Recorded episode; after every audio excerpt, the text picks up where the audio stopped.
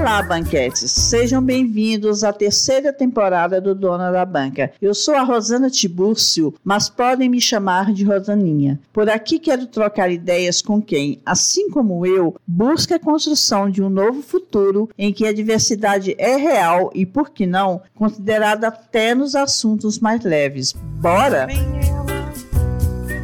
Olha quem está chegando! Dona da Banca, Rosana A expressão rede de apoio tem sido muito usada nos últimos tempos, sobretudo quando o assunto é maternidade, tema que tratamos neste episódio. Mas antes de falar com a audiência, as mães, e me direcionar ao objetivo dessa conversa, eu quero relatar uma constatação que fiz assim que pensei que já era hora de elaborar e gravar a abertura de banca Maio Furta Cor. Foi por causa da rede de apoio do dono da banca que chegamos neste episódio. Vejam bem, Ana Cecília, minha prima querida e criadora da palavra banquete, me apresentou a Miriam Revés, com quem gravei Banca das Emoções Infantis e que se tornou também uma banquete querida, que me apresentou ao Maio Furta Cor e a Thaís Bianchini. Que rede maravilhosa dona da banca e eu temos. Que feliz, acolhedor e leve. E era de leveza que precisávamos ter para, ao tratar da campanha Maio Furta Cor, abordar a respeito de saúde mental materna, um tema espinhoso, porém urgente e necessário. Minhas convidadas, representantes da campanha, responderam a inúmeras indagações que fiz, despertando em mim um desejo de acompanhar e saber muito mais a respeito desse lindo projeto que ora apresentamos neste episódio 80, acolhedor, urgente e festivo, que nomeei de Banca Maio Furta Cor. Então, quando eu falei na abertura, hoje eu estou aqui com a Thaís Bianchini e a Miriam Revés para a gente gravar um episódio muito importante para as mulheres, sobretudo as mulheres mães. E eu gostaria que a Thaís e a Miriam se apresentassem. Vou pedir para a Thaís se apresentar primeiro, que ela nunca participou do Dona da Banca, e depois você, tá, Miriam? Thaís, então conta, para gente o que você quiser falar a seu respeito e, o que você representa para a campanha Maio Furta Cor, que nós vamos falar dessa campanha. Seja muito bem-vinda e muito obrigada por ter aceitado o convite, e é um prazer te conhecer muito obrigada. Bom dia, Rosana. Bom dia, Miriam. Bom dia a todas as banquetes que estão aí com a gente. É, é, um prazer estar aqui, né? Eu sou iniciante nesse mundo do podcast, mas é, é muito bom poder estar aqui com vocês hoje. Bom, eu sou Thaís Bianchini, eu sou psicóloga, trabalho no consultório há praticamente 10 anos e a minha prática profissional foi, foi transformada né, com a minha maternidade. Né? Então, eu sou mãe de dois, tenho o Lucas é, de seis anos e a Clara de dois anos. E também tive duas perdas é, gestacionais, né? Então eu passei por, por muitas coisas aí na minha história de vida que me fizeram então transformar minha prática profissional. Então depois, né, de ter vivenciado tudo isso, eu fui em busca de formação e acabei direcionando a minha atuação para a área da perinatalidade, né? Então hoje eu trabalho com mulheres tentantes, gestantes e puérperas no consultório e também sou doula, né? Então acabo assistindo algumas mulheres que me procuram na preparação para o parto, no parto e no pós-parto também. Também sou incentivadora do aleitamento materno, né? Sou consultora e atendo mulheres também na preparação para esse processo de amamentação e também alguns ajustes clínicos, né? Depois que, que ocorre o processo. E estou então no movimento Maio Furta Cor, essa campanha que, que veio de encontro a, a causa que eu tenho na, na minha prática profissional também. Desde o ano 1 um da campanha, quando eu, eu conheci a causa da campanha através de uma das idealizadoras, né, da Patrícia Piper, que foi minha professora num curso que eu fiz. Eu abracei a causa, né, desde o primeiro ano, então eu estou com as, com as meninas. E hoje tenho o prazer de, de estar na coordenação nacional, trabalhando na expansão e no crescimento da campanha também. Muito bom. Então, Miriam, agora você, né, que ninguém do dono da banca conhece, você nem é importante para o dono da banca ser presente para nós. Eu sou Miriam, eu sou banquete. Quem ainda não escutou a banca número 67, Banca das Emoções Infantis, está perdendo, né, Rosana? E eu sou tá psiquiatra. Perdendo. Tá, peraí, tem que ir lá escutar. Eu sou psiquiatra da infância e adolescência e hoje mesmo eu tava brincando com uma amiga que o meu trabalho no My Furta Cor é meio contraintuitivo, porque o meu objetivo é extinguir a minha profissão. Porque quanto mais a gente cuidar das mães, menos teremos crianças com é, é, questões mentais para cuidar. Né? Então, o, o meu trabalho parece contraintuitivo, mas não é. Claro que isso é uma brincadeira, é, transtornos psiquiátricos, né? Não são, não são só culpa da mãe, como seus comum fala, mas cuidar da gestante, cuidar da maternidade de uma forma mais global é fundamental para o desenvolvimento de uma sociedade mais saudável e afetiva, que é o que todos nós queremos, né? Então, por isso que é o, o meu engajamento nessa campanha tão linda. Muito bom. Então, gente, é o seguinte, sem mais delongas, como a Miriam já sabe, Thaís fique sabendo também, eu sou uma pessoa das categorias, sabe? Então, eu falo que eu sou uma pesquisadora científica. É por causa do meu trabalho, eu peguei esse estilo de categorizar tudo que eu faço. Eu acho que fica mais interessante. E eu categorizei o episódio em, cinco categorias, que é meu número né, de sorte. E a primeira categoria é de maio furta eu vim do corpo da minha mãe. Ela me deu semente boa. Nutri meu corpo, se espalha em bênçãos. Sou plantadeira de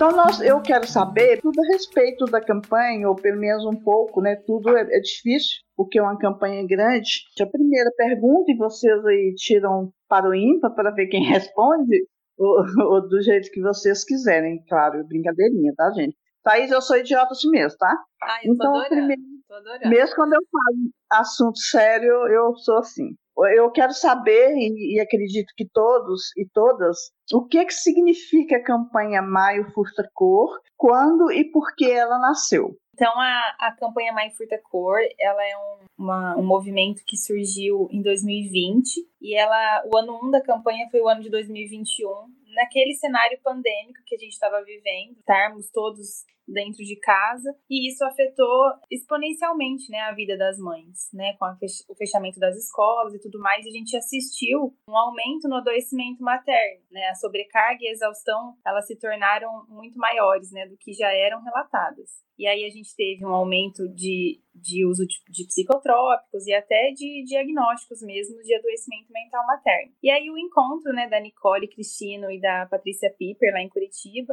ambas da área da perinatalidade também, também, Patrícia, psiquiatra perinatal, e Nicole, uma psicóloga perinatal. Elas se encontraram na creche das crianças, né? Era, tinha ah, os filhos aí. Então, duas mães e, e, profissionais que trabalham com isso falaram assim: a gente precisa fazer alguma coisa com isso. Né? Então, elas, elas criaram lindamente a campanha, elas são as idealizadoras e elas trouxeram para o mundo essa causa que hoje já conta com um time grande de representantes. Né? Então, nós estamos presentes em mais de 17 países. Então a gente se expandiu, então nós estamos no terceiro ano e já contamos com uma expansão grande. E a gente está no mundo para conscientizar toda a população e sensibilizar para a questão da saúde mental materna. Né? E aí a gente busca desenvolver ações para trazer essa conscientização que a gente vê que isso é invisibilizado, né? Nós não temos o conhecimento. Percebemos que quem vivencia essa realidade materna sabe da exaustão, consegue relatar isso, mas a população como um todo, né, a sociedade civil, não se atenta a essa questão. Então a gente veio para levantar essa bandeira, então. E é importante falar, né, Thaís, que a campanha ela é democrática, partidária e sem fins lucrativos. Então, é, as, as representantes de cada lugar são representantes voluntárias e que propõem ações que são relacionadas ao ambiente que cada um está. A gente sabe que o país, é, é, o Brasil é um país enorme e, como a Thaís falou, a gente está espalhada em outros países também. E cada lugar tem sua particularidade e uma demanda específica. Então, aqui na Suécia, por exemplo, a gente vai fazer uma roda de conversa sobre mães expatriadas, que não caberia fazer em qualquer lugar do Brasil. Então, cada lugar faz uma ação com o objetivo de esclarecer, dar suporte para as mães e desmistificar esse assunto que é tão importante. Eu estou impressionada com 17 países. Mais gente precisa saber dessa campanha. 17 países é muita coisa, gente. Uma campanha que nasceu no Brasil, já espalhada em 17 países,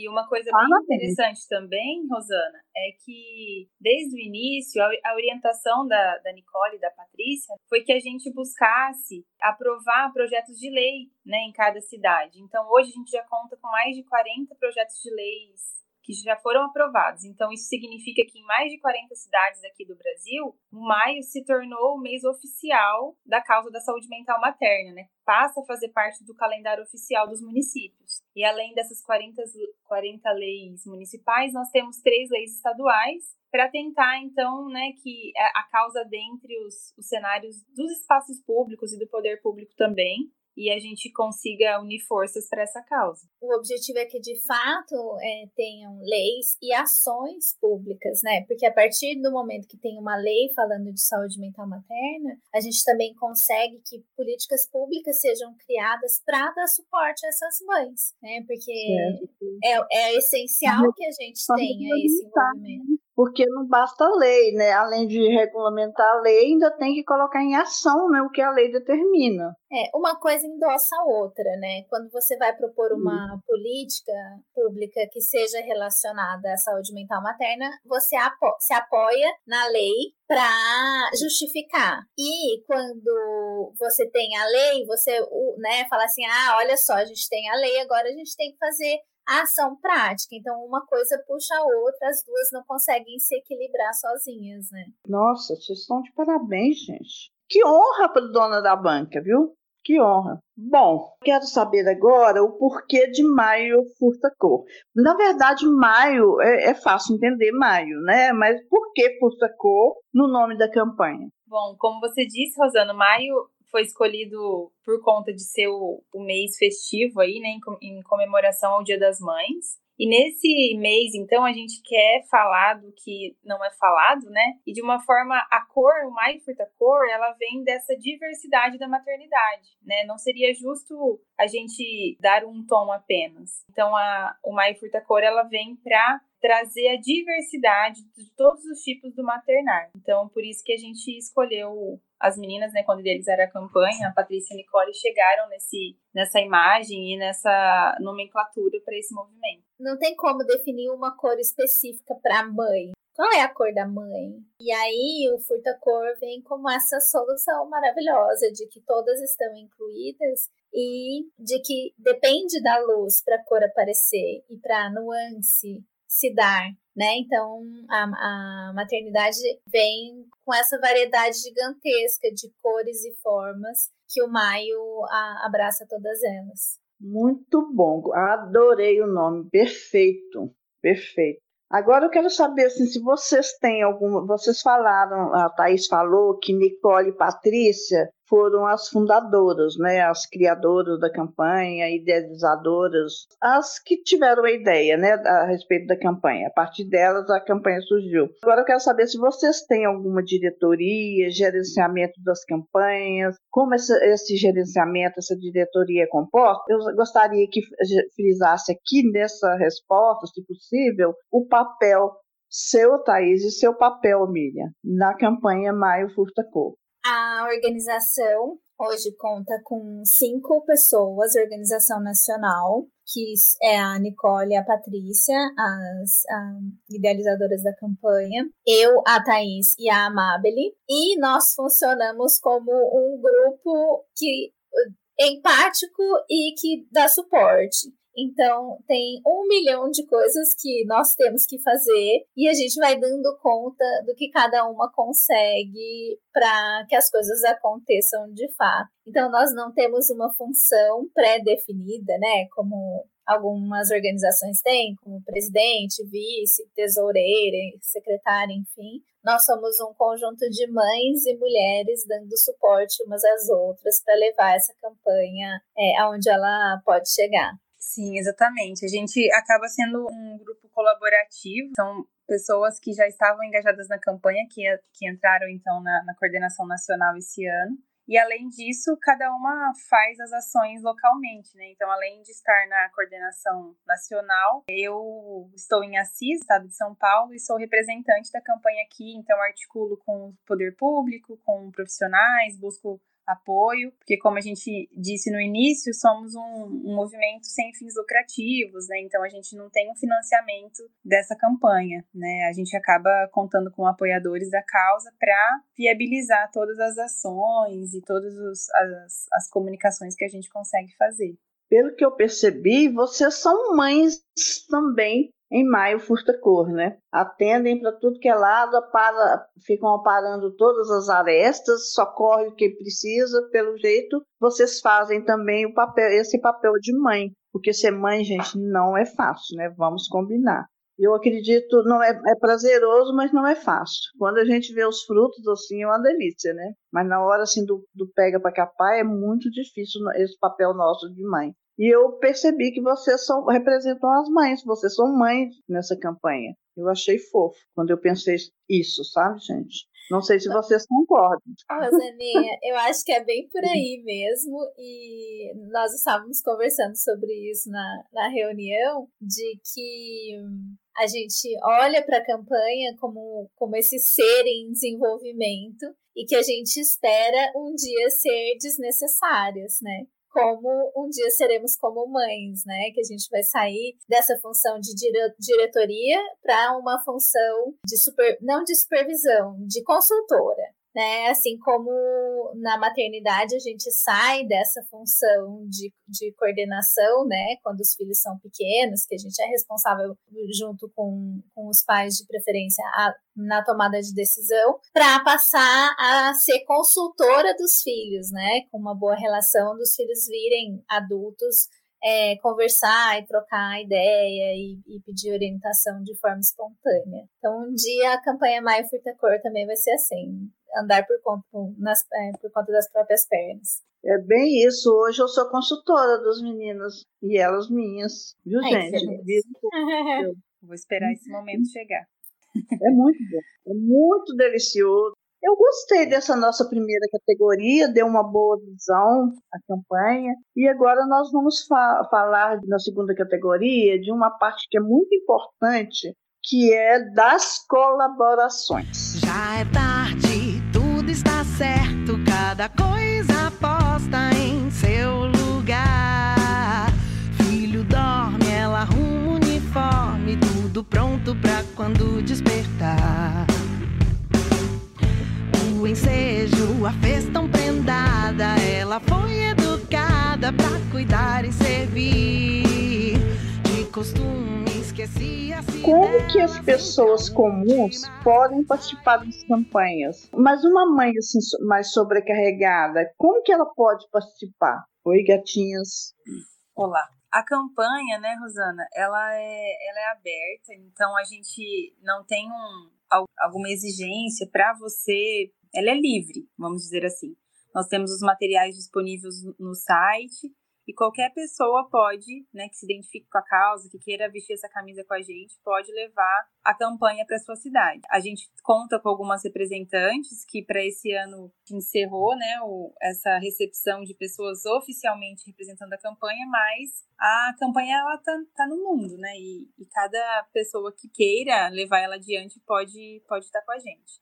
E para quem quer participar das ações, né, a gente vai ter a divulgação das ações no nosso site. Então, durante todo o mês de maio, né, que é o mês então oficial da campanha, em todas as cidades que a gente tem essas representantes oficiais vão estar acontecendo ações durante todo o mês. Então, rodas de conversa, palestras, E, e, o grande evento que a gente tem em todas as cidades que temos as representantes é a Marcha Furta Cor, que é o evento simbólico, né? Que a gente diria assim, é o que marca, que dá o selo, então, da, da campanha nas cidades. Que a gente é uma reunião de pessoas que aderem à causa e a gente vai, então, é, dar voz, né? Pedir que, que as mães sejam olhadas, que as mães sejam cuidadas, e a gente convida toda a sociedade mesmo, né? Não só mães, mas mães, pais, avós, tios, crianças, todos que de certa forma estão envolvidas aí no mundo parental. E hum, o objetivo da campanha é que essas ações sejam é, práticas para dar suporte a essas mães sobrecarregadas, para ter um lugar de fala, para que elas possam ser ouvidas, para que elas possam discutir soluções para os problemas que estão acontecendo em cada região e aí contar né, com as representantes da campanha, a, os apoios para de fato conseguir que as coisas mudem de alguma forma. Tem a, a, marcha, como a Thaís falou, que é a nossa marca, né? O dia da, dessa caminhada conjunta. E também é, tem o site com muitas informações o Instagram, que também a gente sempre é, posta os eventos, as representantes por lá. E tem o canal do YouTube, que é um lugar em que são postadas também pequenas é, aulas, depoimentos, falando é, sobre vários temas da maternidade. E o objetivo é que cada vez mais as pessoas falem sobre isso, para que essa informação chegue onde precisa chegar né? Para que, por exemplo, a mulher, quando vá na consulta com o ginecologista, o ginecologista olhe para essa mulher com a preocupação da saúde mental. Para que quando essa mulher vai levar a criança no pediatra, esse pediatra também esteja atento a isso. Que a professora da escola não fale só, né? Ah, vamos fazer uma reunião para falar sobre a criança mas que ela também tenha esse olhar cuidadoso para a mãe e que às vezes o, que a mãe precisa é de fato de alguém olhar para ela e falar: olha, eu acho que você está precisando de ajuda. Ou tem esse grupo para você participar, você precisa conversar, posso te ajudar de alguma forma. Dessa mãe se sentir amparada para que comecem a haver recursos de políticas públicas e até dentro das próprias famílias para que a mãe não fique tão sobrecarregada. E uma coisa que a gente percebe durante as ações que a gente tem, né, até palestras de conscientização, é um encantamento, né, quando a gente fala e até algumas algumas mulheres, até que já são um pouco mais velhas assim, elas falam: "Nossa, eu acho que eu tive depressão pós-parto". Então a gente vê que muitas nem, sabem, né, nem nomearam durante a sua história de vida o que, o que passaram. E aí ah, eu falo que o, a campanha traz, dá voz a isso, né, a, a situações vividas que muitas vezes ela nem, nem se dá conta de. Então, por muitas vezes, quando a gente leva a campanha a escolas, a, a palestras, assim, a gente vê essa sensibilização muito forte, sabe? É muito, é muito potente. E, e, eu pensando aqui na, na, pergunta que eu fiz, né, a mãe sobrecarregada, ela participa de repente levando as suas dores, apontando as dificuldades e vocês ajudam a partir dessas novas verbalizações que de repente surge um problema que nunca tinha acontecido e a partir do que a mãe sobrecarregada relata, vocês podem movimentar uma nova campanha, uma nova ação, né? Mais ou menos por aí também, né, gente? Que a mãe sobrecarregada, na verdade, ela não consegue muita coisa, não. Mas Exato. consegue isso, dar novas ideias. Peraí, banquetes, uma paradinha para um recadinho muito importante. Vamos lá, Marina? Lá vem ele. Olha quem está chegando. Apadrinhamento PicPay Seja madrinha, seja padrinho e contribua com o valor de 10 reais para a dona da banca. Para isso, basta acessar o link picpay.me tracinho Rosaninha Tibúrcio. Simples assim. Bora continuar nosso episódio?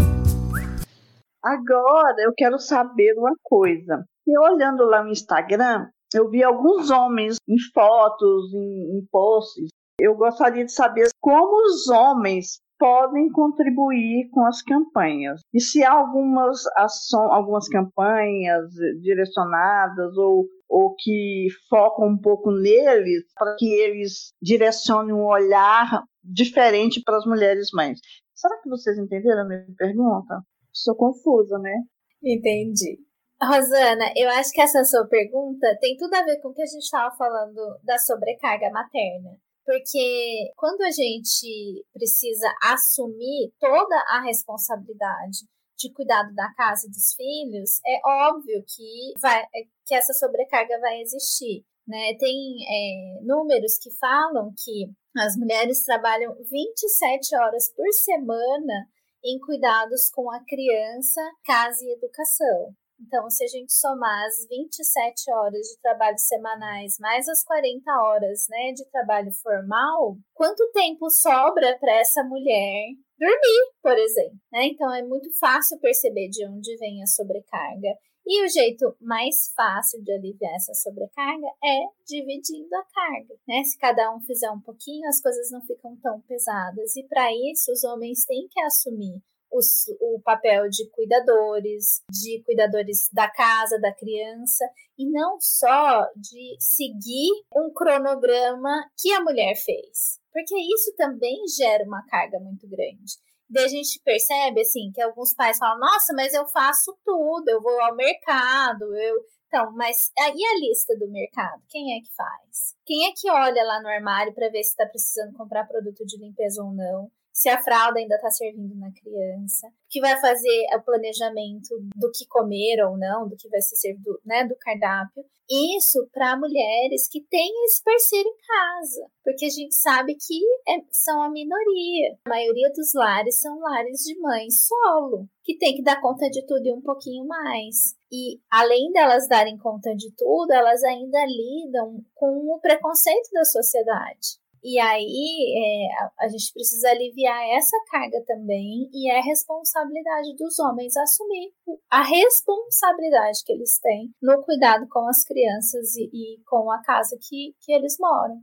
É, a Miriam, Olha, a, a Miriam explicou uhum. muito bem, né? E a gente deixa bem claro que a campanha não é uma campanha de mulheres, não é uma campanha feminina, né, Rosana? A gente precisa que os homens e pais se empenhem nessa causa também. Porque quando a gente fala, né, que essa sobrecarga está adoecendo as mães, e a Miriam muito bem falou que a gente precisa que os pais se responsabilizem pela função paterna deles, né? A gente fala que isso é uma prevenção do adoecimento, né? Na verdade, é uma mudança de paradigma que a gente precisa ter, de que as mulheres não sejam as únicas responsáveis por esse por esse cuidado emocional das crianças, né? Essa gestão da casa, como a Miriam disse, eu falo assim, essa carga mental que não é contabilizada, mas que está ativamente em toda em toda mulher mãe, né? Então a gente precisa que isso seja olhado e, e levado adiante. Esquisito, talvez seja mais fácil para eu falar, porque eu não tive filhos, né? Eu eu tive um aborto, mas não, não sei nem se era menina ou menina, que não deu nem para ver,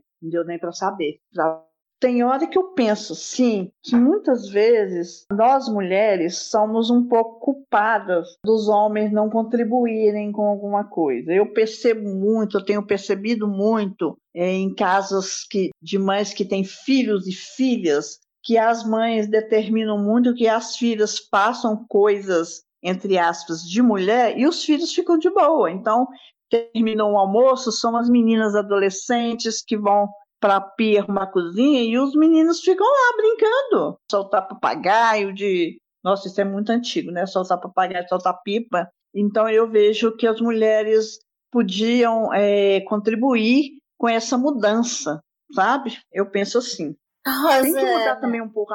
Eu concordo ah. em partes, porque eu acho que colocar essa culpa na, nas costas das mulheres é aumentar essa sobrecarga que a gente estava falando. Eu acho que essa é uma questão cultural que foi absorvida por essa, nessas questões de gênero. Então, ah, qual que é o papel feminino, qual que é o papel masculino? A criança, ela aprende pelo modelo. Então, se a criança vê que em casa é tudo a mãe que faz, esse é o modelo que ela tem, sendo ela menina ou sendo ela menino. E aí ela vai crescer acreditando que é dessa forma que as coisas funcionam. Então, quando a gente, eu percebo é, essa diferença, né, assim, de, de aqui na Suécia, que essas questões elas já são um pouco melhores nesse sentido de que os homens são, as crianças são criadas de, de forma geral para serem independentes e para tomarem conta de si mesmas, desde né, da educação na escola, que eles ensinam culinária, eles, eles têm, têm matéria na escola aqui de gestão do lar para todo mundo, porque todo mundo vai morar. Então, eles aprendem na escola como lava roupa, como cozinha, como planeja a lista do supermercado. Então, culturalmente, é muito mais fácil. Né? Agora, no Brasil, a gente ainda não tem essa cultura. E a gente tem muito a cultura do, do ser servido. Então, alguém que me serve, alguém que traz a comida e põe na mesa, alguém que, que lava minha roupa, alguém que. E aí as crianças têm isso. Elas não participam dessa, desse movimento. E aí a gente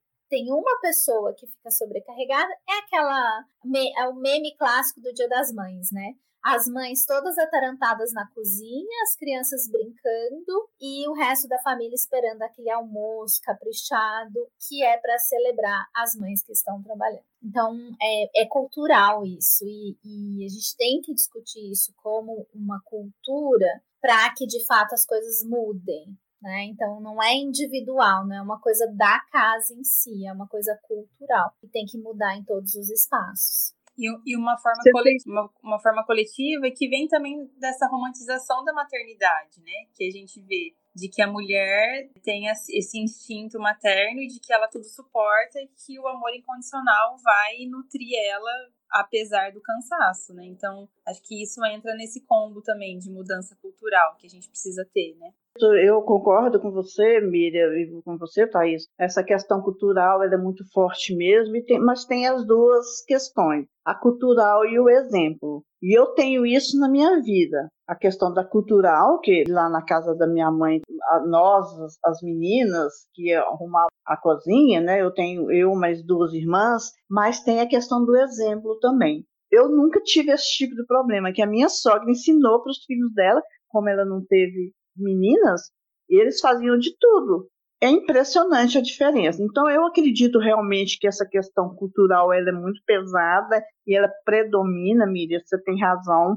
Mas também o exemplo, como você mesma disse, também é muito importante. É muito interessante. É o exemplo e a questão cultural. Mas vocês concordam comigo que a mulher vai ser a única capaz de mudar isso? Vão, vão tirar aquele negócio que eu falei, ela é culpada, vão tirar a culpa dela, né? Porque a gente não pode ter mais culpa de, de, de muita legal, coisa.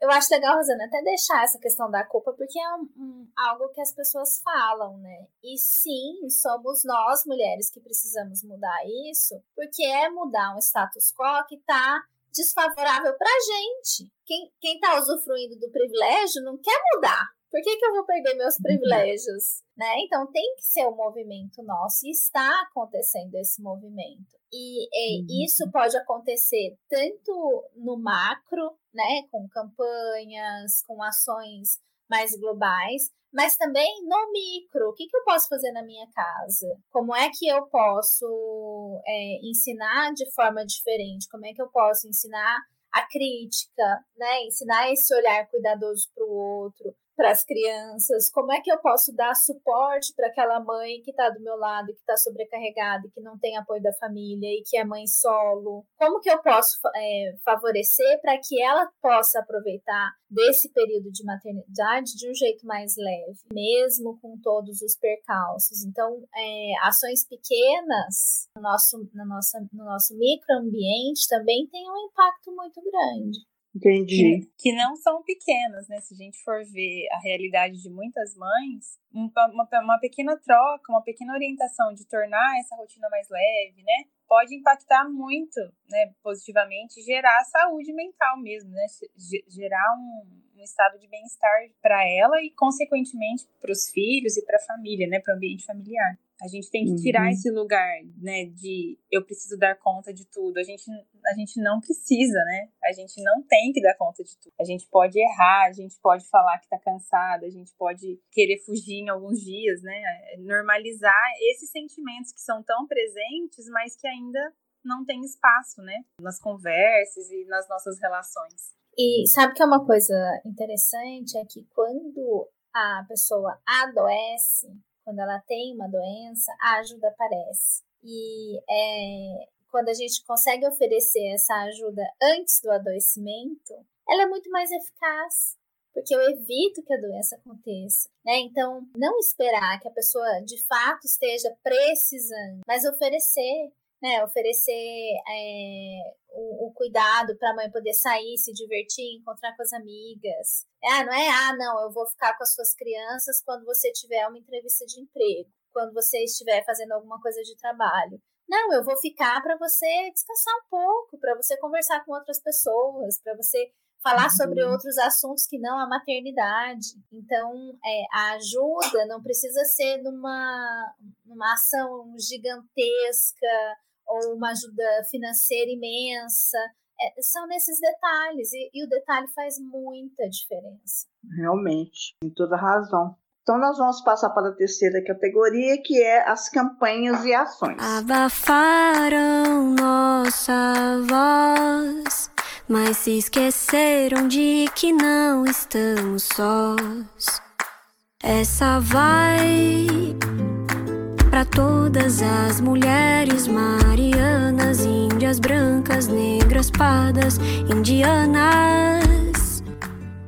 Eu quero saber se vocês têm alguma campanha com direcionamento específico para todos os tipos de mães, por exemplo, mães enlutadas, mães de deficientes, mães de crianças com síndrome de Down, mães adotivas, madrastas e outros grupos de mães? Vocês têm esse tipo de campanha? Quais são? O que, é que vocês fazem? Rosana, esse é o intuito, por isso é o Furta Cor, para que todas essas maternidades sejam englobadas na campanha. Cada região vai dar vazão né, ao tema que está mais na superfície naquele momento. Como eu disse, aqui na Suécia a gente vai ter é, uma roda de conversa para mães expatriadas, falando né, de, desses pormenores, e também uma roda de conversa com mães atípicas, com uma psicóloga que trabalha aqui no sistema de saúde para explicar para essas mães o que fazer, por onde ir, porque imagina você conseguir entender direitos e, e a questão de saúde em sueco né? Então é muito mais difícil. E aí, cada região vai direcionar a sua campanha para o que está é, precisando. Nacionalmente, nós temos o canal do YouTube, que já tem algumas aulas com esses tópicos, uma sobre autismo, e aí é muito legal porque é uma mãe autista que participa da aula. É, também tem sobre transtorno de déficit de atenção e hiperatividade, e nós vamos ter outras com diversos temas, como uma mini capacitação para que esses, esses assuntos ganhem o espaço né, na comunidade, para que isso seja discutido. E aí é, tem a preocupação com todas essas nuances da maternidade. Então, a maternidade indígena, a maternidade negra, a maternidade atípica, as madrastas, as mães adotivas, né? Então, sim, esses temas são abordados. Entendi. E assim, diante da nossa diversidade também, né, das representantes, essas profissionais e outras que não são profissionais da área da saúde, que acabaram abraçando a campanha, a gente vai tendo uns direcionamentos também com com que cada uma atua, né? Então, por mais que uma seja psicóloga perinatal, mas trabalha mais com, com mães enlutadas, outras com mães atípicas, então a gente vai tendo essa diversidade, baseado também nessa diversidade de profissionais que a gente tem. Então, acaba sendo uma campanha muito, muito diversa e muito potente nesse sentido, né? Que a gente vai ter, conseguindo conversar com esses vários recortes da maternidade. Entendi. Quando eu fiz aquele story, bem rapidinho, assim, só um, só um pedaço do dia, né? Eu recebi uma mensagem, até mandei para vocês. Vocês já responderam, de certa forma, a pergunta, mas eu gostaria que, como a pessoa perguntou, que essa resposta fosse mais esmiuçada. A pessoa escreveu assim: Pesquisas apontam que existe um recorte racial que atinge muito mais a saúde mental das mulheres negras. Não tenho pedido de conselho, tenho duas perguntas. O que as duas convidadas pensam a esse respeito e o que Maio Furtacor faz ou já fez para acolher essas mulheres mães negras? Rosana, essa questão ela é muito profunda e tem nós precisamos olhar, tentar olhar para ela de uma forma mais global. Então, como a gente estava falando antes, tem uma questão cultural com relação à maternidade negra que também impacta muito que a gente olha e fala, nossa, essa mulher é forte. Uma coisa que a gente fala na campanha, né? Ah, essa mulher é guerreira. Essa guerreira é a Xena, eu sou a sobrecarregada. Então, é uma mulher... É, péssimo. Então, é uma mulher que ela carrega esse estigma de que dá conta de tudo, de que não precisa de ajuda, que é uma mulher forte, que é uma mulher que consegue, que é uma mulher lutadora. E isso não faz bem, porque a gente sabe que nós precisamos de cuidar, todas nós precisamos de cuidar. Então, é, tem essa questão cultural. Uma outra questão que é uma é, que passa é pelo financeiro. A maioria das mães solos são negras. E aí elas vivem uma realidade de dificuldade, muitas vezes financeira, em que tem que dar conta de, do cuidado da casa e dos filhos, porque foram abandonadas pelo marido e tem que dar conta daquilo tudo sozinha. A gente vê avós solos dando conta de, é, dando suporte para mães solos, e aí a gente vê como isso é transgeracional. Então nós temos que olhar também com, com esse cuidado e com, é claro, é, o recorte da sociedade machista que a gente vive, né? Racista que a gente vive, que tem um peso muito maior nessa, na, na questão da maternidade também. Então, a campanha considera, sim, essas mães, elas têm espaço na campanha, elas precisam. E, de novo, as ações, elas são direcionadas pelas representantes. Então, cada lugar vai ter a ação julga necessária, né? O que a representante consegue fazer. Mas a organização nacional também olha para isso com muito cuidado. E um, um, dado interessante, né, é que a, a, a mortalidade materna né, tem aumentado muito, muito nos últimos anos, né, e, e os casos de violência obstétrica no parto também. E aí, quando a gente faz o recorte racial de mulheres pretas, né, as mulheres pretas morrem três vezes mais. Então, isso é um dado alarmante, né? Então, assim, que mostra a urgência desse recorte da mulher negra ser trazido à tona de uma forma assim, a vulnerabilidade é maior, né? E o adoecimento provavelmente é maior, né? Uhum. Também nessas mulheres que estão em situações de risco muitas vezes, em trabalhos informais e sofrendo mais violência obstétrica e, e, e infelizmente morrendo mais. Então, a gente precisa por isso, né, de ações, né, de políticas públicas para que isso seja transformado mesmo, né, na nossa sociedade. Eu encontrei post de vocês lá no Instagram é, específico a respeito desse, desse assunto das mães negras, desse recorte racial. Achei um, um post muito bom, achei interessante, até indiquei para quem perguntou, sabe? Então, gente, eu gostei muito dessas respostas. Nós podemos passar para a quarta categoria, que é uma categoria mais densa, mais tensa, que é a saúde mental das mulheres mães.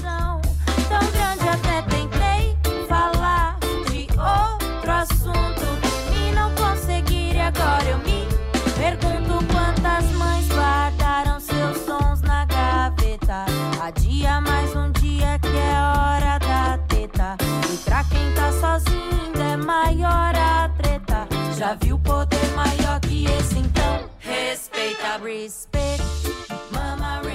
Uma coisa que eu vejo acontecer muito e que todo mundo sabe disso é que quando nasce uma criança, todo mundo cresce o olho para a criança, né? E a mãe fica lá. Até que ponto isso prejudica a saúde mental da mãe? Até que ponto isso entristece uma mãe? Vocês têm ideia? Eu tenho ideia senti na pele já. eu acho que quando a gente coloca, né, que ao se tornar mãe, os olhos vão todos para a criança, começa a invisibilidade. Na verdade, desde a gestação, porque quando a mulher está grávida, ela é uma barriga, né? Então ela se torna propriedade. Então todas as pessoas se veem no direito de tocar o corpo dessa mulher, coisa que né, a gente não, não lida antes disso. Muitas mulheres já se sentem invadidas nesse momento Quando a gente procura, por exemplo, gestante no Google, em imagens, né, aparece barriga, né, muitas vezes com a cabeça cortada, como se essa pessoa perdesse a identidade dela. Então a gente sabe que desde a gestação, essa mulher vai passar por uma transformação psíquica mesmo, né? A gente vê como um grande portal da vida da mulher. E aí com o nascimento, né, que vem toda a responsabilidade, o não saber e um certo desespero também muitas vezes quando a, a depender do contexto que essa mulher se tem uma rede de apoio ou não, se tem um companheiro ou não, ou companheira, né? Então, assim, a gente vê que é um momento de fragilidade. E quando a gente não olha essa mãe, a gente acaba é, aumentando essa fragilidade emocional, que se não cuidada, pode virar um adoecimento mental. Então, a gente pode desenvolver um, ver um, um, um quadro de, de depressão pós-parto, né? Ou crise de ansiedade, transtorno de ansiedade generalizada. Então, a gente acaba indo para um outro patamar quando isso não é cuidado. E o, o adoecimento mental, ele não acontece só naquele pós-parto imediato, né? A gente vê que a, a incidência maior depois dos seis meses de vida do bebê, né, Miriam? É, e aí é essa coisa, né, de ah, todo mundo vai visitar, olha para a criança, quer dengar a criança, quer ficar com a criança, e a mãe fica ali no cantinho, é, sem ser vista de fato. Ela vai, vai levar a criança no pediatra, o, criança, o pediatra pesa, mede, vê como é que tá a amamentação, se fizer. E aí fala, ah, ok, a criança tá ótima. E a mãe tá lá, descabelada, com o olho inchado, às vezes de, de chorar, de não conseguir dormir, e não recebe um olhar cuidadoso de falar, e, e você, como você está? A mãe é um sujeito, né? Não é porque ela virou mãe que ela deixa de ser a mulher que ela era antes. Ela acrescentou algo a mais na vida dela. Né? Ela ainda tem toda a sua individualidade que deve ser respeitada. E, e aí, no, no frenesi, né, do, do recém-nascido, que todo mundo quer visitar, quer conhecer e tal, as coisas são nubladas pelo puerpério, quando isso passa, as visitas também ficam mais escassas. É, sair com a criança nem sempre é fácil. Tem toda a questão de introdução alimentar, que a mãe dele já tem que se preocupar com isso. É, se tá amamentando ou se não tá amamentando, como vai ser amamentar em público? Vai ter espaço? Não vai ter? E aí isso vai intensificando esses, esses sentimentos negativos e alimentando né, esses transtornos mentais. Então, a invisibilidade ela atua como uma perpetuadora dos sintomas. Porque ninguém para nesse meio tempo e olha para essa mãe e fala: nossa, ela está precisando de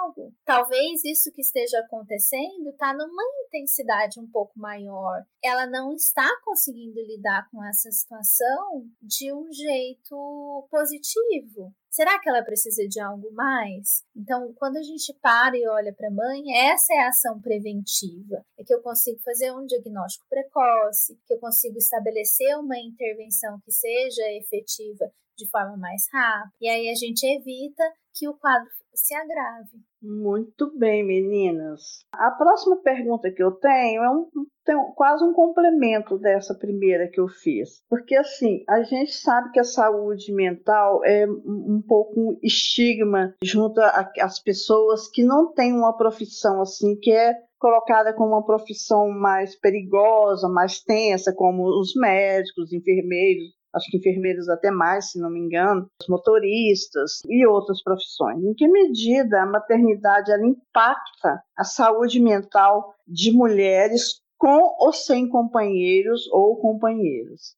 Rosana, a maternidade ela transforma a mulher, isso não é romantizar, não é falar que deixa ela, né, imaculada, não, pelo contrário porque muda a perspectiva que a gente lida com o mundo. Porque antes de ser mãe, a, a nossa perspectiva é individual, eu tenho que tomar conta de mim. Eu sou responsável por me manter vida, viva, que cuidar da minha alimentação, da minha saúde, mas quem vai lidar com as consequências disso tudo sou eu. A maternidade, ela divide esse cuidado e aí eu passo a ser responsável por um, pela vida de outra pessoa aquela pessoa depende ainda mais nos primeiros meses de vida, ela depende exclusivamente dos cuidados de alguém responsável. Se a gente deixar um recém-nascido é, sozinho, ele não vai sobreviver. E aí, imagine que eu já estou com dificuldade de lidar com a, as responsabilidades sobre a minha vida. E agora eu tenho que lidar com a vida de uma outra pessoinha. Eu tenho que colocar mais um nessa equação. E aí que as coisas se transformam. Pode ser uma transformação muito positiva, dependendo do jeito que eu lido com isso, mas pode ser uma transformação que vai me trazer mais sobrecarga, que vai me deixar mais insegura, que vai potencializar sentimentos que às vezes eu estava conseguindo lidar ali no meu limite, mas aí vem a privação de sono, vem as alterações hormonais, e o que eu estava conseguindo lidar assim, mas muito tava assim na corda bamba, desanda e aí os pratos caem, né? Então é, a maternidade ela é transformadora nesse sentido e como tudo na vida tem aspectos positivos e aspectos negativos e quando a gente olha, é, eu, eu sempre faço esse exercício de, de que vem né da, da psicologia positiva de olhar com curiosidade para aquilo e não olhar como um, uma coisa pesada e não olhar como algo a mais, mas como é é que eu vou fazer para resolver? Que pratinho que é importante eu equilibrar agora? O que de fato é essencial que eu faça? Para quem eu vou pedir ajuda? Quando eu olho com curiosidade, eu consigo resolver essas questões de um jeito um pouco mais suave. Mas eu preciso de espaço para conseguir olhar com curiosidade. Quando eu estou no olho do furacão, a curiosidade desaparece e a gente entra no modo sobrevivência. E se o nosso corpo fica nesse modo de sobrevivência por tempo demais, ele não consegue sair, né? Eles, como fala quando o parafuso, quando você gira, gira, o parafuso não faz, espana. Então uhum. o corpo espana, né? E aí, depois que espanou, não vai dar conta de lidar sozinho, vai ter que ter ajuda externa. Então, é, é uma, é uma situação de, de desconexão com si mesmo, e essa desconexão vai gerar provavelmente uma desconexão também, né, com, com a vinculação com o filho, com a filha e também com o companheiro ou companheira. E aí, assim, né, é, falando sobre culpa e sobrecarga ainda, e, e muitas vezes é, recai sobre essa mulher que está nesse olho do furacão de que uma relação se está estremecida depois da chegada do filho. Então, assim, além de ser responsabilizada pelo cuidado do filho, ela também precisa ter esse esse start, né? Da minha relação está está estremecida ou eu preciso fazer algo para salvar meu, a minha, a, meu casamento. Então, assim, isso também recai muitas vezes sobre a mulher. Parece que é uma situação de nem sei de sobrevivência, mas de às vezes nem consegue apagar o fogo mesmo. Uhum. Quanto mais transformar uma situação toda que é tão complexa assim. E aí, Thaís, uma coisa que eu acho que às vezes recai também é o pedido de ajuda. Daí as pessoas falam assim: "Mas por que que você não pediu ajuda antes?" Uhum, porque eu não conseguia, porque eu não dava conta de nem de pedir ajuda né? Então, por isso que é importante a rede que suporta essa mulher e suporta no sentido de dar suporte mesmo. E essa rede, ela precisa ser ampla, ela não pode também ser só do pai da criança. Nós mulheres precisamos funcionar como redes para as outras também, porque é nessa união que a gente ganha força. Né? Então, quando a gente dá esse suporte, quando a gente fornece esse olhar cuidadoso para nossa amiga, para nossa colega do trabalho, para nossa vizinha, para quem quer que seja, a gente favorece que essa mulher tenha espaço e que ela consiga verbalizar as necessidades e até pedir ajuda se for o caso, né? Você sabe que a sua fala me, me lembrou uma situação que aconteceu ontem comigo. Eu, eu, cheguei em casa com os dois filhos, né? Dois filhos, duas mochilas, a minha bolsa, chegando da escola. E isso é, é comum, assim, né? E entra no elevador, né? Que a gente mora em, em condomínio aqui. E aí um, um rapaz ofereceu ajuda. E aí eu falei, não, não, não precisa. A, é, a gente tá tão nesse modo automático do eu dou conta, eu vou fazer, que às vezes a, a, a ajuda aparece, né? Nas mínimas coisas e a gente se fecha para isso mesmo, né? uhum. né? Tipo assim, não, eu, eu, eu, eu equilibro tudo aqui, né? Eu vou dar conta de mais essa nesse dia. Então, de que isso perpassa o nosso cotidiano e muitas vezes a gente nem percebe, né? E, e, tem uma pressão externa do eu preciso dar conta, eu preciso dar conta, eu tenho que dar conta, porque se eu não der conta, como é que as pessoas vão me ver? Como é que eu, como é que a minha família, o que, que a minha família vai achar de mim que eu não tô dando conta? E, e, e, não, você não precisa dar conta. Ninguém dá conta sozinho. Isso, sabe o que, que é? É um porre essa coisa de achar que mãe tem que ser sobrevivente ou heroína. O que a gente quer é ser feliz e saudável, física e mentalmente, como Exatamente. todo mundo. É um porre, Rosana. Acho que essa é a melhor descrição que tem. Eu adorei. Eu vou usar pra vida esse porre aí. Vou usar é. na vida. Uhum. E assim, pois né, é. quando, a gente, quando eu dou uma vez a gente, a gente compara, né? Por exemplo, assim, ah, quero fazer um curso fora. Então, assim, tudo que a mulher precisa percorrer para chegar nesse curso, né? Tipo, é, muitas vezes fazer o mercado, deixar tudo pronto para a escola, tudo essa preparação antes. E, e pelo menos o que chega no meu consultório, muitas vezes quando acontece, né, pai, assim, ele só, só sinaliza, né, ó, estarei fora de tal a tal dia. Não tem esse mesmo, esse mesmo percurso, né, que tem do lado da mulher, assim. Então isso já mostra também uma, uma diferenciação, né, nas responsabilidades. Sim.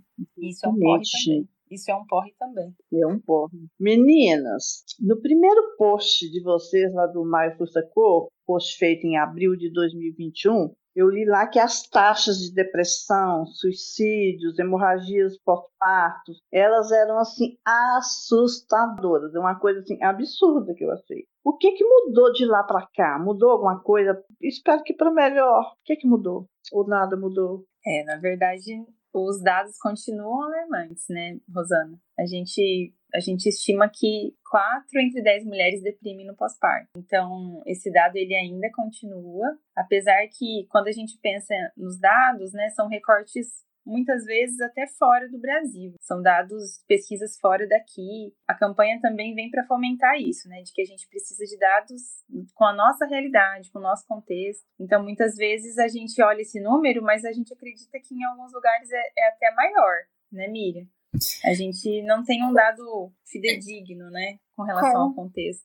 Com certeza, esses dados são assim, a gente já fica assustada quando a gente olha para esses números, mas eles são subnotificados, então é muito pior do que a gente está vendo de fato. Mas, né, é, ainda quando a gente pensa em dados, por exemplo, de violência obstétrica, para a gente denunciar uma violência obstétrica, eu tenho que entender que aquilo é uma violência obstétrica. E para muita gente, aquele é o padrão. É como, ah, esse médico ele é mais assim, seco mesmo. Não, gente, o que, que, é isso? A gente tem que ser tratada com respeito. Né? Não existe justificativa para desrespeito. Muito menos numa hora em que você está tão vulnerável. De novo, é, nós não temos busca ativa dos profissionais de saúde para a saúde mental materna, então essa não é uma rotina de fazer questionários ou de você investigar ativamente como essa mãe está. Muito do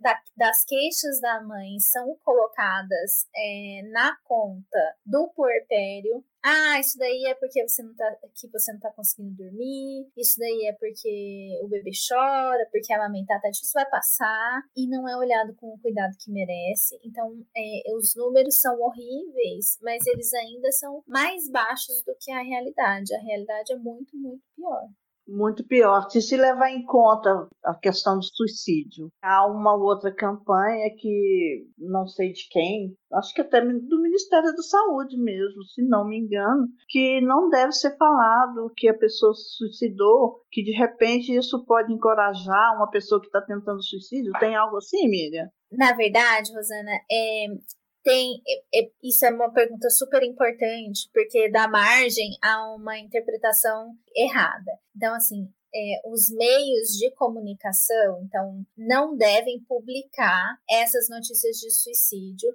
porque pode ter uma onda de suicídios por modelo. Então, pessoas que já estão com ideação suicida falam assim: ah, olha só, aquela pessoa conseguiu desse jeito, eu vou fazer também. Então, os grandes meios de comunicação não devem publicar notícias relacionadas a suicídio. Mas as pessoas devem perguntar para os pacientes, para os amigos, se eles, se eles estão com ideação suicida. Isso é protetivo, porque quando eu pergunto para uma paciente se ela está pensando em morrer e ela fala que tá, isso me dá tempo de conversar com ela, entender o que está acontecendo, é, conseguir ajuda, deixá-la num ambiente protegido, organizar a família para que essa pessoa tenha o suporte que ela está precisando naquele momento, intensificar as terapêuticas. Então, a questão não é falar sobre o suicídio, é notificar casos específicos. Uhum, né? Falar sobre o suicídio, perguntar para a pessoa se ela está pensando em morrer, se ela tem planos de morrer, é essencial, é protetivo para aquela pessoa. Porque se eu não sei que aquela pessoa está pensando isso, como é que eu vou proteger? Entendi. Né? Ah, esse assunto é triste e sério, né? A gente sabe que o suicídio materno, ele, ele mata mais do que, do que hemorragia pós-parto, né? A gente tem o dado de é, 3,7 mulheres se suicidam no pós-parto a cada 100 mil nascidos vivos. E, e a hemorragia mata 1,92, né? Praticamente o dobro, né, de, de mortes, assim. Então, por mais que seja uma, um assunto triste e delicado de ser falado, a gente precisa trazer esses dados, né? e, como a Miriam disse, fazer essa, essas ações protetivas, mesmo que você não seja um profissional. Né? Às vezes a gente tem medo de adentrar nesse território, mas ao, ao tocar nesse assunto pode fazer toda a diferença mesmo. É, a pessoa tá, percebe que está sendo vista, enxergada né, por alguém. Então você tem que conversar direto, ser claro. Se você não, não souber conversar, indicar um profissional que tenha condições de falar direitinho, usar as palavras certas no momento certo. E até, Rosana, você procurar, né? Se tem algum familiar que, que tem que tá, com, tá em risco e você não sabe o que fazer, procura você um profissional para perguntar o que, que eu faço, como é que eu posso ajudar, que eu não sei. Às vezes a pessoa fala, ah, eu não quero ir em lugar nenhum. Tudo bem, mas eu quero te ajudar. Então eu vou me capacitar também. Essa é uma forma efetiva. Entendi. Olha, gente, por favor, fiquem atentos a essa dica da Miriam, que ela é importantíssimo. Vamos passar para a quinta e última categoria. Vamos lá? Quinta e última categoria é a de resultados alcançados. Delícia é essa. Eu quero mais do que uma casa, uma criança, outra ideia de esperança. Eu quero mais continuar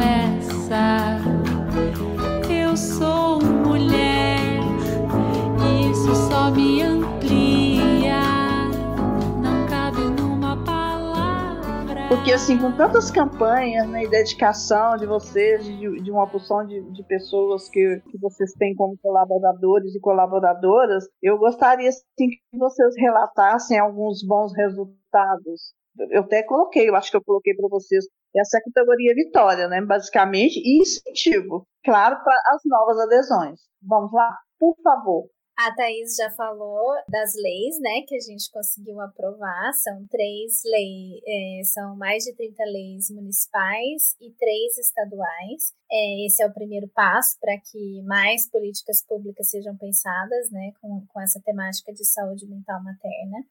E eu também acho uma vitória que a campanha ela está crescendo de forma muito colaborativa com as representantes. Então é muito legal perceber como uma representante é, apoia a outra, como as, as ações de um lugar reverberam, às vezes, a muitos quilômetros de distância. Né? Então, como está sendo criada essa rede de proteção para as mães. Eu acho que essa é a, a, maior vitória da campanha. E eu não posso dar spoiler, porque vai ser uma surpresa. Que, mas eu digo só que fiquem atentos às redes e ao nosso site, que vem coisa muito boa por aí. É verdade, esse ano promete, né? A gente está muito animada com a, com a, com, a, expansão e com os rumos, né, que a causa vem, to vem tomando. Acho que essa rede vem sendo formada e, e eu acho que a gente está adentrando em espaços que a gente nem imaginava, né? Então, por exemplo, a campanha não, ela não, não tá chegando só às mães que precisam, né? Então a gente está chegando no, no, poder público, a gente está chegando nas universidades, né? É, o ano passado, por exemplo, Salvador foi pioneiro nessa ação, então é, aconteceu o primeiro simpósio de saúde mental materna. Então, assim, a gente está levando para o campo da pesquisa, para o campo da educação, que isso seja falado ainda na, na, na graduação, né, para os cursos de saúde. Eu, por exemplo, sou psicóloga e nunca tive nada parecido né, durante a minha graduação, então acho que isso é um, um, um dado relevante também, né, que a gente está chegando na, nas universidades, esse ano a gente vai ter também lá em Salvador, que inclusive vai ser transmitido online, então as pessoas podem participar e se, e se, se, se inscrever, para quem se interessar pode acessar o Instagram do, do Grupo Materna, e a gente vai, vai angariando esses novos espaços, né, eu acho que a campanha, ela tá engatinhando ainda, mas a gente já tem muito a comemorar. Então, isso é motivo de muito orgulho e de muita inspiração para que a gente siga nesse caminho, né, de levar essa causa adiante. Dia 1 de maio vai ter a abertura oficial, que vai ser também transmitida online, então todos estão convidados, já deixa na agenda. Save the date. Dia 5 de maio teremos esse episódio publicado, se Deus quiser e a Rosana tiver saúde. né, gente? Amém. 5 de maio. Aí, minha bom. ideia é essa. Só que a Rosana infeccionou o ouvido de novo, né? Parece uma piada. Então, dia 15 de maio, tá, Banquetes? Muito bom. Quando a Miriam estava falando, é, acho que você falou alguma coisa a respeito da união de vocês, da colaboração que vocês têm uma com a outra, né? Eu consegui perceber isso quando a Thaís me disse o seguinte, na conversa lá no WhatsApp.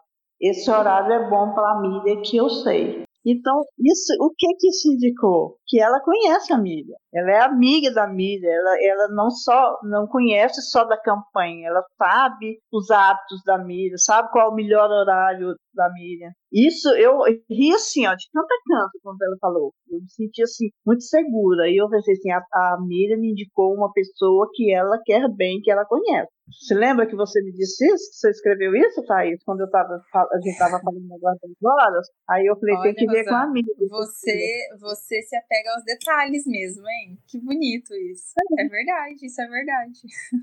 Eu tento, tento assim o máximo possível quando eu tô. Eu gosto muito de conversar eh, ou, ou trocar mensagens com muita atenção. Eu não gosto, por exemplo, teve uma mensagem que eu mandei para vocês que eu estava distraída com, pre, com pressa, que eu mandei aqueles erros de português mais maravilhosos, assim, né? Eu até brinquei, porque eu estava assim, atendendo uma, uma cliente ali no horário, ela pedindo socorro e tudo mais. Eu não estava atenta. Eu posso, atenta também, cometer erros de português, não tem importância nenhuma, não estou nem aí, não estou trabalhando no WhatsApp. Mas aquele jeito de eu escrever, exatamente porque eu não estava totalmente concentrada ali. Mas quando a gente estava conversando, Thaís, eu estava concentrada na, nas suas respostas, tentando assim, que eu sou um pouco tímida assim nos primeiros contatos, sabe? Depois eu relaxo. Mas tentando assim, te receber legal, te, te ser carinhosa com você, e eu estava atento no detalhe. Quando você falou do horário, eu sorri. Eu falei, ela, é, elas são amigas. Ela conhece a Miriam. Olha só, Que né, legal. Essa, essa percepção, porque se, se eu for contabilizar, talvez eu fiquei mais próxima da Miriam nos últimos 20 dias. É, talvez, né? Que, que que, que eu tô recente na coordenação nacional e a gente tem A tido algumas reuniões. E aí é, eu acho que esse espaço da campanha permite isso mesmo, né? Esse envolvimento, sem a gente perceber. E essa parceria, eu acho que, que acaba sendo cuidado, né? Esse olhar que a gente vai tendo com as pessoas que, que a gente tá trabalhando junto mesmo nessa distância, né? Que eu nem sei contar quantos quilômetros a Miriam tá da gente. Nem eu. É, e quando Miriam, Miriam é, conversei com Miriam, ela falou de Maio Fusacô e a gente conversou a respeito, ela me sugeriu um episódio, eu na hora abracei a ideia, né, Miriam? Eu achei muito legal. A Miriam virou e falou assim: Eu vou arrumar uma pessoa legal para fazer o episódio com você. Eu falei: Eu gostaria que você participasse também. Pode? Aí ela arrumou uma pessoa legal. Entendeu? Óbvio, né? É, é muito legal, gente. Eu acho que sim, que só tem coisas boas mesmo e vocês estão de parabéns, eu estou muito feliz. Agora que nós já passamos as categorias, nós vamos para os quadros. Temos os três quadros e o primeiro quadro é o Vou Morrer Sem Entender. Vinhetinha! Vou morrer sem entender tem a ver com a falta. A falta de noção, bom senso, empatia, bons modos, aquele tipo de coisa que quando a gente vê, ouve ou percebe, vem aquelas indagações. Oi, como é que é? Que porra é essa?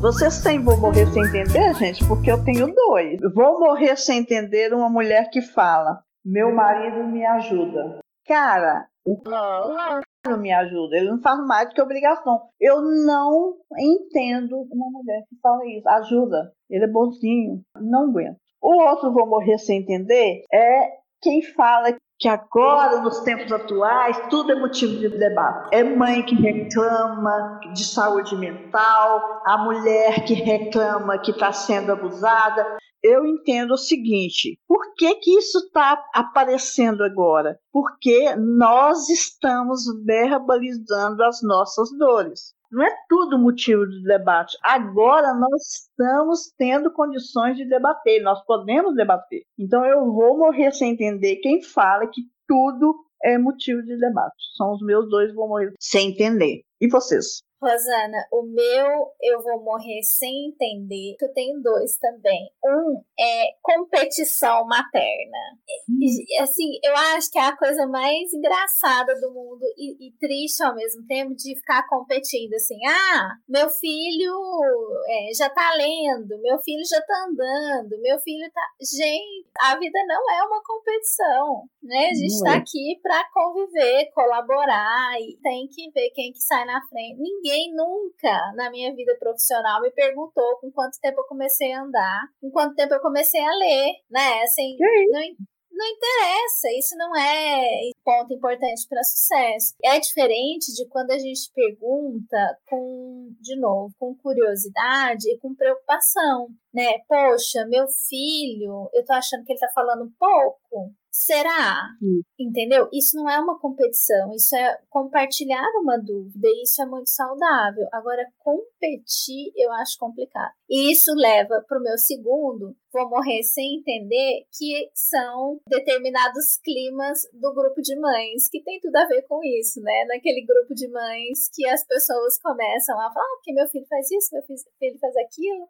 o seu não faz, o meu é super comportado. E quando a gente vai ver, a realidade é completamente diferente. Eu vou morrer sem entender essas duas coisas. Também, concordo com você. E você, Thaís? Eu acho que é muitas coisas, né? Mas na hora eu tentei me, me apegar no, no, no que veio primeiramente à mente aqui, e eu vou morrer sem entender essa desqualificação da mulher na escolha da maternidade dela, né? A gente talvez tenha uma maternidade muito tecnológica, né? Com muitos manuais do que fazer. E, e isso também muitas vezes intimida, né? Então, assim, eu vou morrer sem entender a mulher não poder fazer escolhas por ela própria, mas sempre ter que seguir um padrão, um, um padrão ouro de maternidade, sabe? Isso também acho que tem que cair por terra. A gente precisa dar, dar voz ao que essa mãe quer, ao que é possível para ela e tirar desse jargão do, do perfeito. Porque na hora de chorar ali no banheiro, na hora do banho, ela tá sozinha, né? Na hora Exatamente. do palpite tem um monte de gente. Eu, eu não tenho paciência. Nem sua calma, tá aí de falar, porque eu fico assim, não vou morrer sem entender a hora da irritação. Então, e, adorei nosso E eu, eu acho que a gente poderia adicionar mais um aí, né? Eu vou morrer sem entender os palpites que a gente tem da maternidade. Ai, ai, ai, isso é complicado também, né? É tanto palpite que, olha só. Nossa, não sei pra quê, né? Ninguém tá perguntando. É. Se você perguntar, tudo bem, né?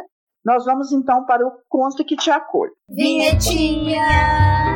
Conta que te acolho é o quadro mais vem cá que te abraço do dono da banca, pois ouvimos suas queixas e tentamos te ajudar. Afinal, dar conselhos a quem pede é a nossa cara. Então, eu recebi o seguinte pedido de conselho. Sou mãe solo e vivo com meus pais. Quando muita gente pensa que isso é uma bênção, eu só quero chorar, porque se tem algo que não recebo é apoio. Minha outra irmã é casada e tem uma filha da idade do meu filho, e sempre traz ele para minha mãe cuidar. E sobra para mim, que vive exausta, mas amo minha sobrinha e não vou descontar nela minhas frustrações. Sinto que vou desfalecer de tanto cansaço. Precisei sair da faculdade porque meus pais repetiam aquele ditado: Quem pariu Mateus que cria. Então, não trabalho fora, nem estudo. Faço alguns bicos de artesanato para sustentar meus luxos, absorventes, roupas, comida. Para os gastos com meu filho, a pensão do pai dele cobre e meus pais sempre dão algo para ele também. Preciso de ajuda. Como faço para tocar o coração de meus pais e contar com eles só um pouquinho para eu descansar ou mesmo ir na casa de alguma amiga?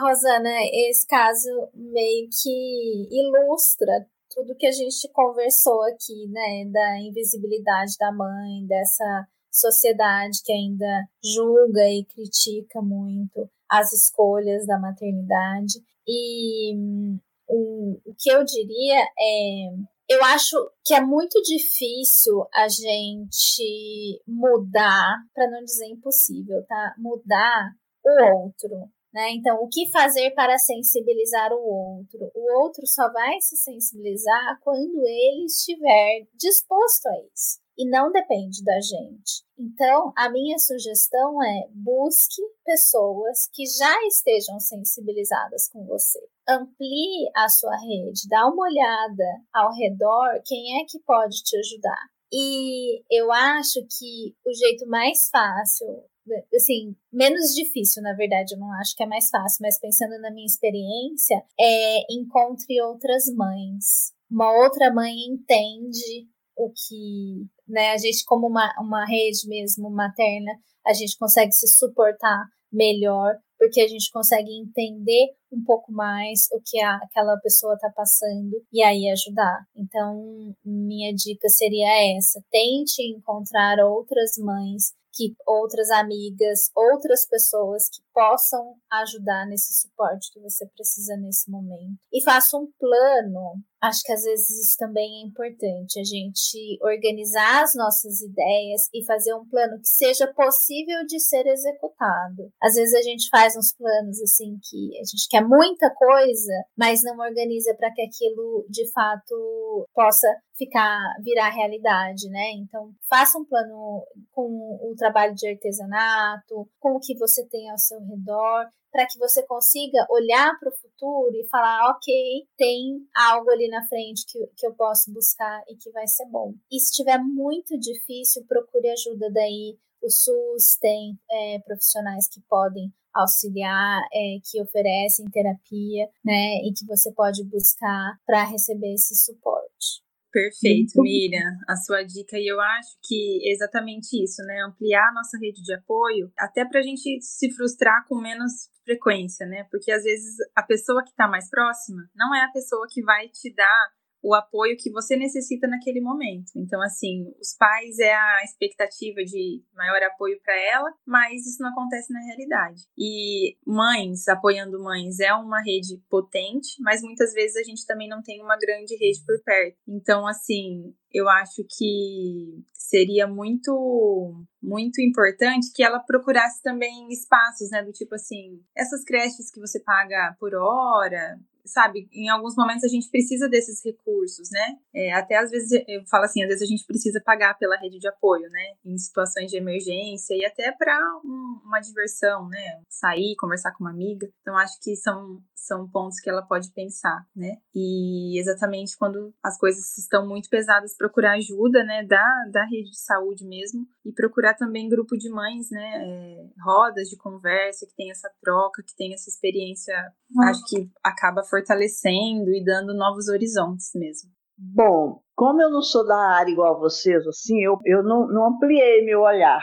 A minha sugestão fica dentro da casa dela. Pelo que eu senti aqui, me deu a impressão que ela queria a ajuda da mãe e do pai, porque a sobrinha dela tem uma ajuda que ela não tem, porque a sobrinha dela é filha de uma mãe que é casada. Então, o que, é que eu sugiro? Que ela, uma hora ou outra, isso pode dar certo e vai dar certo, ela não é brigada com os pais, pelo que eu percebi, que ela converse com os pais, os dois, fora da casa dela, falando abertamente o que ela está sentindo. Não pensar, assim, por exemplo, vocês estão fazendo isso comigo. Ela, ela dizer assim: eu estou me sentindo triste, porque eu estou sendo tratada de forma diferente que a minha irmã, apenas pelo fato de eu não ter, não ter um casamento, não estar vivendo um casamento, de eu ser mãe solo. Então, eu gostaria de contar com o apoio de vocês. Vocês estão entristecidos por quê? Com raiva de mim por quê? Porque eu não me casei. É por isso que vocês estão entristecidos. Eu não vou me casar. É, eu vou continuar solo, vou continuar morando na casa de vocês, que vocês falaram que era para eu continuar morando com vocês e tudo mais. Então, por que que vocês estão agindo diferente comigo? Eu estou sentindo excluída da família. E eu mereço ser tratada igual. A gente sempre foi uma família unida. Então eu gostaria que vocês mudassem e falar das dores dela e tentar ouvir os pais depois. Meu conselho é esse. Não sei se vai dar certo, mas eu, eu pensei por aí, tá, gente?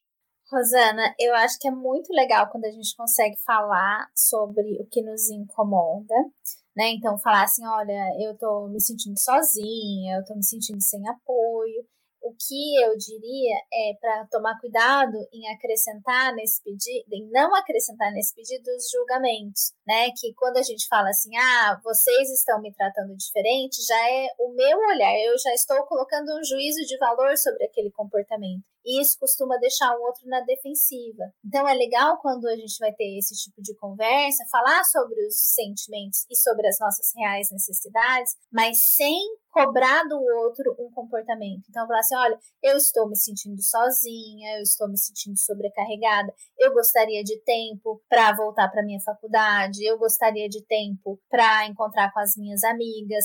Vocês conseguem pensar numa maneira de me ajudar nesse sentido? Porque daí eu não tô falando que o outro tá fazendo coisa errada, eu não tô jogando pro outro nada, eu tô simplesmente mostrando o que eu preciso e deixando aberto pro outro oferecer o que ele pode me ajudar. E aí eu acho que a conversa tende a fluir de um jeito um pouco melhor do que quando a gente acrescenta esses juízos de valor que coloca o outro, às vezes, nessa, nessa posição de defensivo. Maravilhoso, maravilhoso. Então é isso. Agora nós vamos para o Diquinhas da Banca, tá bom? Vinhetinha! Diquinhas da Banca é o quadro em que indicamos aquilo que tem tudo a ver com o episódio, ou não. Pode ser filme, série, livro, ou o que mais fizer sentido no momento. Que dicas que vocês têm, gente? Eu tenho a dica óbvia de sigam Maio Furtacor nas redes sociais. Dê uma olhada na nossa página do YouTube, que está cheia de informações excelentes. E também no nosso site, maiofurtacor.com.br. E você, Thaís? A minha diquinha é que quem está nos ouvindo, né, que possa refletir né, e o que, que ela pode adicionar né, na vida dela para gerar mais cuidado para ela mesma, para que ela se sinta melhor. Às vezes a gente entra no modo automático de sobrevivência, que a maternidade muitas vezes traz para a gente, mas a gente parar e refletir e ter ações que vai gerar bem-estar são muito importantes, né? Que seja é, voltar a fazer uma unha, é, marcar um café com uma amiga, retomar aquela caminhada ou retomar, escutar o podcast que você mais gosta, né? Quem sabe a dona da banca. Acho que ações e... como essas podem fazendo essa, essa diferença na nossa vida. Muito bom, Thaís, muito bom. Amei. Minha diquinhas é um Instagram. O Instagram chama Maria de Antônia. E eu sigo a Maria já tem muito tempo. A Maria Nossa, é tem uma, ela, é ela uma filha com síndrome rara e ela, a menina dela, Antônia, também tem autismo. Ela é uma fofa, ela dá assim, muitas dicas de livros, ela faz muitos vídeos a respeito da, da, da, dificuldade desse cansaço mental. Ela é casada com Daniel, que parece que é um companheirão assim que está junto com ela nessa luta em favor da saúde mental dela mesma e, e da, da saúde da filha e é uma vida muito difícil, mas a Maria é colorida. É um, um, Instagram lindo de ver, lindo de ler e ouvir os vídeos dela. Ela é maravilhosa. Então, a minha dica é o Instagram e, da e Maria. Essa, E essa semana, né, ela compartilhou a- o vídeo da, da Antônia comendo sozinha, né? Eu me emocionei de ver aquele vídeo. Nossa, Ai, que Eu me linda. emocionei. Pois é, o Instagram dela, então, que eu indico para vocês. É um Instagram colorido, alegre, feliz, e o povo amolando ela. Quer dizer, a, a saúde mental dela poderia estar bem melhor se não tivesse tanta gente chata, né, gente? Incomodando. Porque na sexta-feira que ela gosta de beber uma cerveja, sempre tem alguém falando: Tomando cerveja. Nossa, eu não tenho paciência. Então é isso. Eu sou assim, pistolas, tá, Thaís? A Ana Cecília, que me indicou a Miriam da minha vida, responsável pela Miriam, que gosta de mim pistola, né? né É Miriam? verdade. A Ana gosta da gente pistola. Então tá, gente, olha, o seguinte, nós temos um episódio, temos no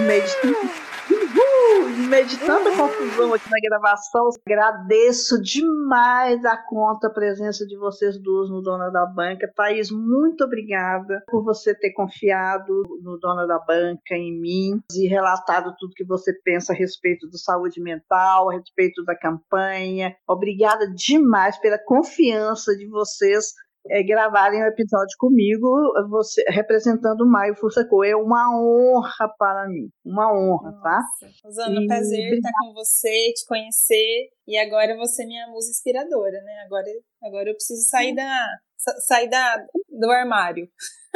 Nossa, Agora sabe, não tem mais volta. Não tem. Olha agora só. eu que lute.